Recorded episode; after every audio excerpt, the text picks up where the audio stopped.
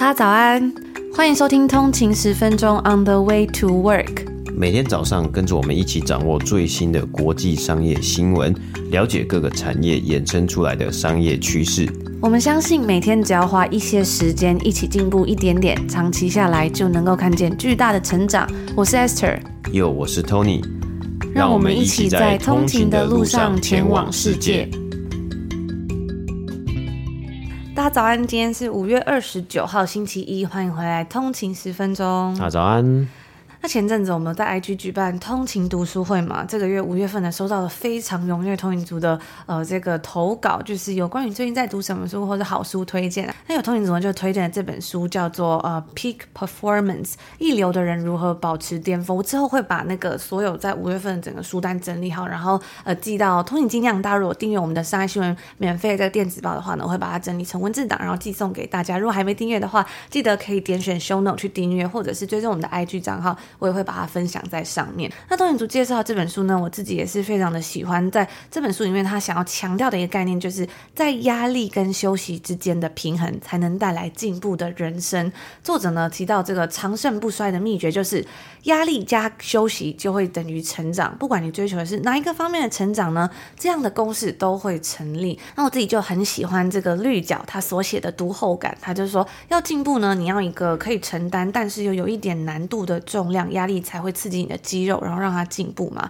这是运动训练的基本原则。但是呢，作者在书中就展现了，这其实是各个领域的专家自我训练还有进步的相同原则。从西洋棋大师啊、专家学者到音乐家，他们都在追求一个让自己好像有一点难度的训练。然后最重要就是休息，就像是运动界的名言：“体能是在休息时进步的”一样。施加刺激之后呢，一定要记得给自己休息的时间。无止境的压力不不是追求成功之路，而是自我毁灭之路。顶尖的运动家呢，不止在训练的时候投注全部的心力，他们也会费心保护自己休息的时间，甚至毫不吝啬的休息。那书中提到啊，专业的跑者甚至一天可以睡十个小时。作者也说啊，那个挑战的感觉呢，应该是要让你觉得有一点点不安，有时候会有点怀疑自己到底能不能够达成。但是这样的感觉不能太重，不能让你焦虑到睡不着觉、吃不下饭。扎实可以带来技能，但其实呢，快乐也来自于挑战未知。学习的时候啊，把书中的硬知识背起来，考试得到高分，上好学校，那是一种成就，但不一定会带来很大的快乐。学习时探索自己的知识，还有思考边界，推广自己的能力范围。这会带来真正的满足跟快乐。我只有我觉得我自己是非常认同这样的一个观点的，尤其是我觉得在台湾的升学体制之下呢，我觉得呃，就是以结果为导向呢，好像真的会比较难以找到一个享受学习的那种快乐吧。在这个书里面，他还讲到说，很多人呢，其实他开始跑马拉松，心中想要的是。自己能够成为马拉松完赛者的这个头衔，所以呢，他就开始跑马拉松。那那像这样子的观念呢，在绿角的这个读后感，他提到在 Hanson's Marathon Method 里面有提到，很多人开始跑马拉松也是类似的观念，就是心中所想的是自己要成为马拉松完赛者这样的一个头衔，所以他就开始出发来准备跑马拉松。但是跑完之后呢，怎么办？没了，已经达标了，还要做什么呢？所以很多人在跑完一次、两次马拉松之后，他就不再跑了。但是假如把跑步看成是一个不断精进自己体能还有跑步技巧的过程啊，那就会变成是一个无穷的探索还有乐趣了。念书的时候也是啊，以考高分为目标；跑步时以马拉松完赛为目标。那会不会等到追求目标之后呢，就没有再继续做下去的动力了？如果读书能够以扩展视野、学习未知为目标，跑步以不断进步为目标，也许你会找到一生的兴趣，从中得到很多快乐，甚至从中建立起事业和成就。我觉得我看到这段我自己。真的是非常非常的有感触啊！我今年从今年初开始练习跑步呢，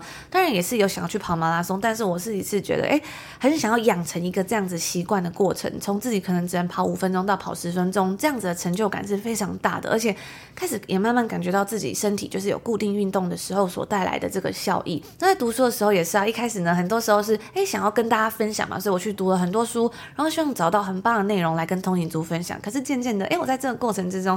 好像也。学习到了很多，甚至我真的深深的感觉到，知识就是力量，在慢慢改变着我的生活。这样子的感觉真的非常的棒。所以绿角就分享说，他觉得呃有目标的追求进步的人，跟日复一日重复相同工作有任务的人，大家可以想想看，谁会有更快乐、跟满足的人生？所以进步不只是个人能力的追寻，更是人生的满足之路。我觉得这跟我们频道的理念真的非常的吻合啊！所以我们每天呢在节目上跟大家讲，就是每天进步一点点嘛。但是呢，我要强调，就是如果你真的嗯可能焦虑。或者是觉得很累到无法坚持下去的时候，一定一定要记得让自己休息，然后再慢慢的调整。休息之后，你会发现，哎，你其实可能可以变得更开心、更享受这个过程，更容易去达到你的目标，也不一定啊。所以我觉得这本书呢也很符合我们最近的心情，因为我觉得长久以来我们都会觉得说要不断的坚持、努力不懈，偶尔休息的时候就会觉得很有罪恶感，但渐渐的会发现，其实这些罪恶感并不能真正的去帮助自己的成长，或者说感到快乐啊、满足，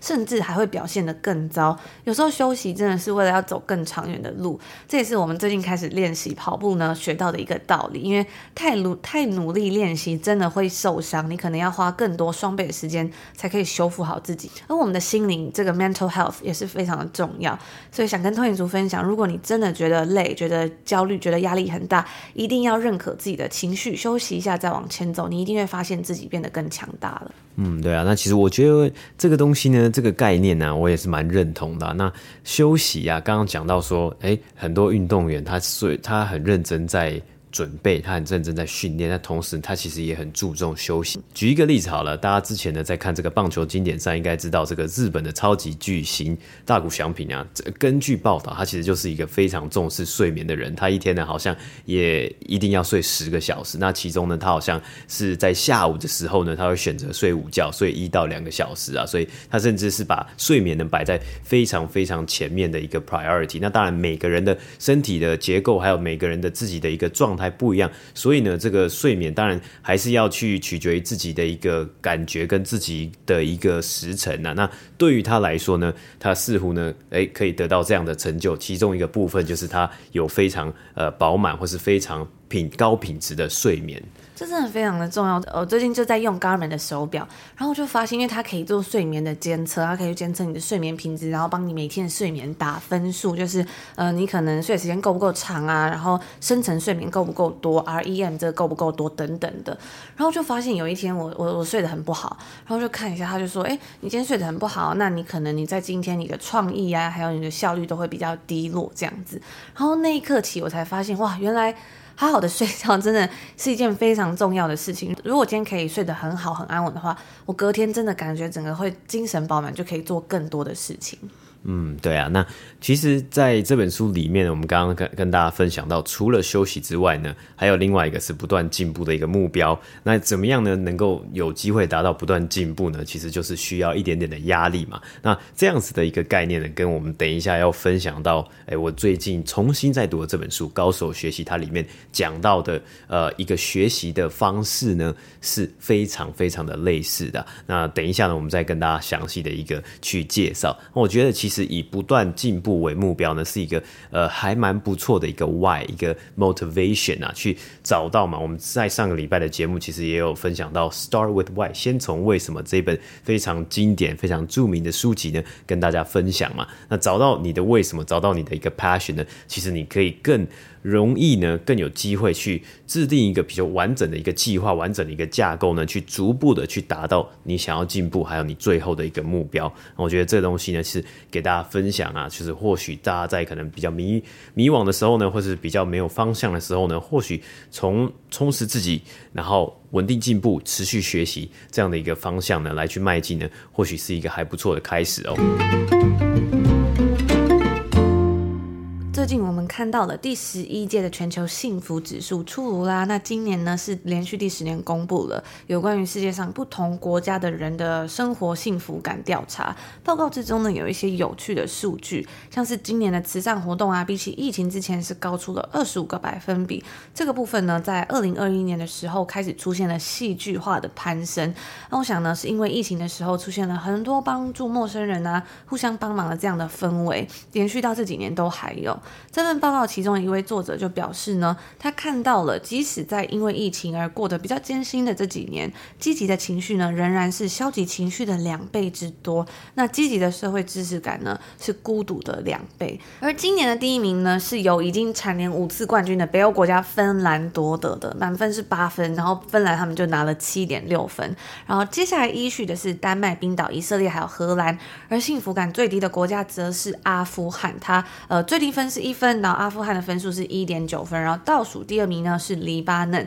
那大家最在乎的应该是台湾这次得到了几分呢？呃，普遍亚洲国家的分数啊，都比西方国家还低。台湾去年的分数也是非常的好嘛。今年呢，台湾的分数是六点五分，在亚洲呢是排名第二名，仅次于新加坡而已。中国是五点八分，日本是六点一分，而印度是四点一分。其他超过七分的国家呢，普遍都在北欧。另外好像是加拿大是七分，美国是六点九分，澳洲则是七点一分。那非洲呢，普遍都是在三到五分之间，而中南美洲就稍微再高一点点，都是五分以上，最高还有到六点五分。那大家如果有兴趣要看这个报告的话呢，也可以到我们的 show note 下面滑下去呢，就可以看到一个连接喽。嗯，那我们刚刚在一开始的时候，节目一开始的时候呢，有分享到这本书《Peak Performance》嘛，然后有讲到说，诶，有一点压力的学习呢，或许是一个进步的一个动力嘛。那当然，你还是要需要足够的休息，然后再成为一个算是一个呃比较好的一个公式嘛。那我们来看到一个举例啊，刚刚有其实有提到说，诶，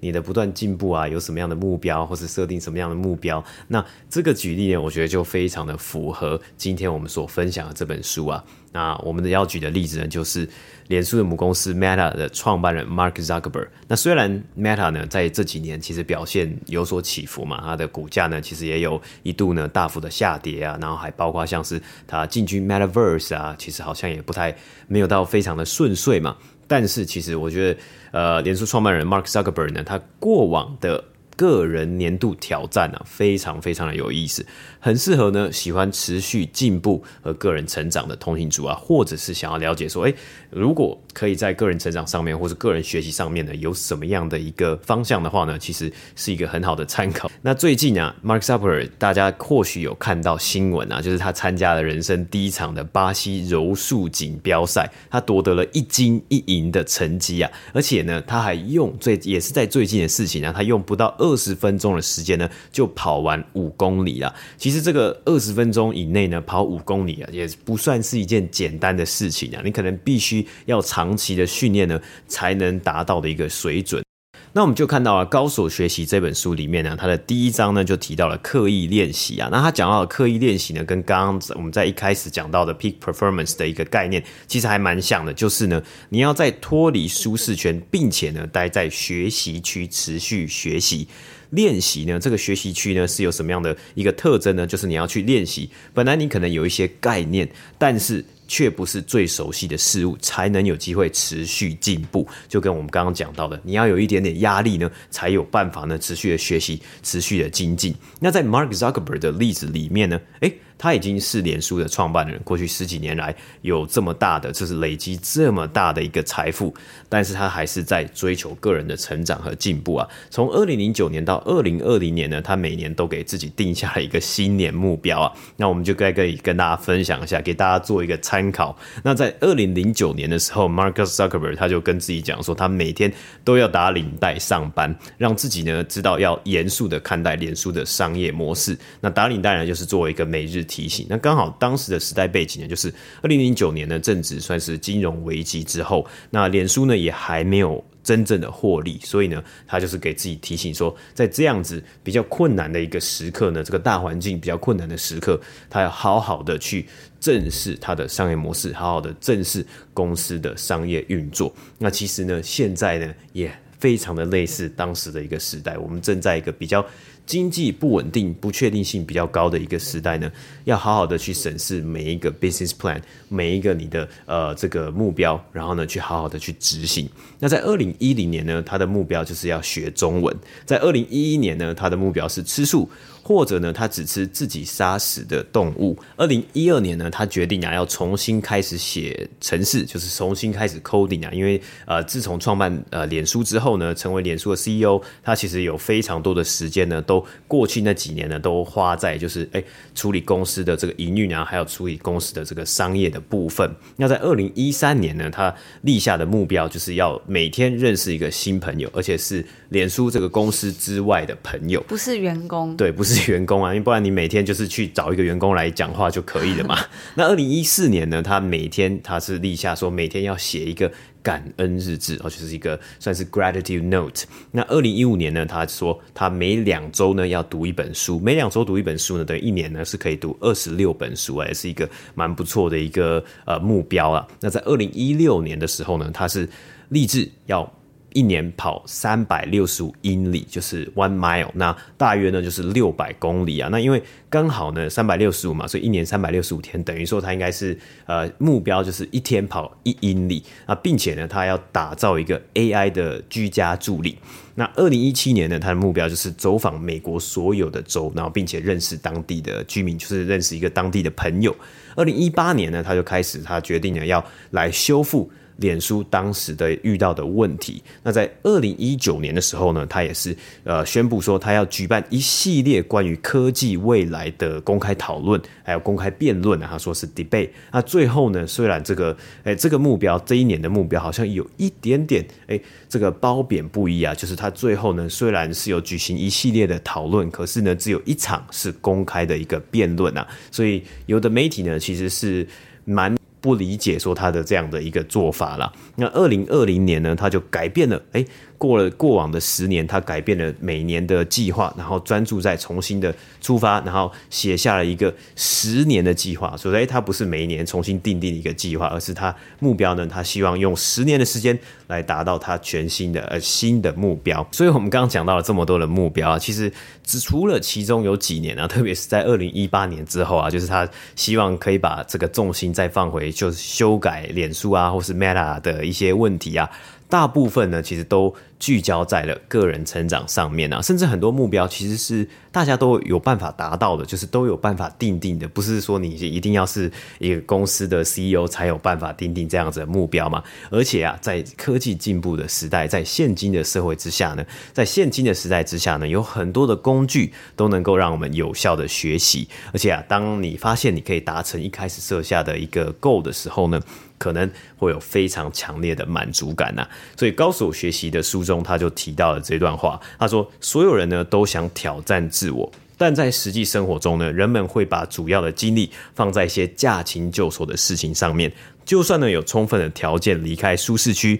人们也会不由自主的待在那边，就待在你的舒适圈呐。在年龄越大的人群之中呢，人和人的思想差别就会越来越大。那我们也看到啊，其实，在九十二岁高龄九十二岁的巴菲特和九十九岁的查理蒙格呢，他们刚参加完，说刚举办完播客下的年度股东大会嘛，他们也算是我觉得持续学习的一个投资人的代表，但是啊，相反的，我们也看到，其实很多人到了九十岁啊，或是甚至八十岁，他的智力呢，却退化到了可能是剩八岁的一个智力啊，所以这个这样子的差距呢，算是非常非常的大，所以我觉觉得也算是相对的凸显出了持续学习、活到老学到老的一个重要性啊。那以上呢，就是我们今天要跟大家分享的所有内容啊。那今天跟大家提到了很多关于成长还有持续学习的一些分享，那我觉得最简单的方式呢，就是每天学习进步一点点。那当然，收听通勤十分钟呢，就会是一个。最简单的方法，我们每天呢都帮你整理好一些有趣的商业新闻啊，或者是可以去学习一些不一样的逻辑思考，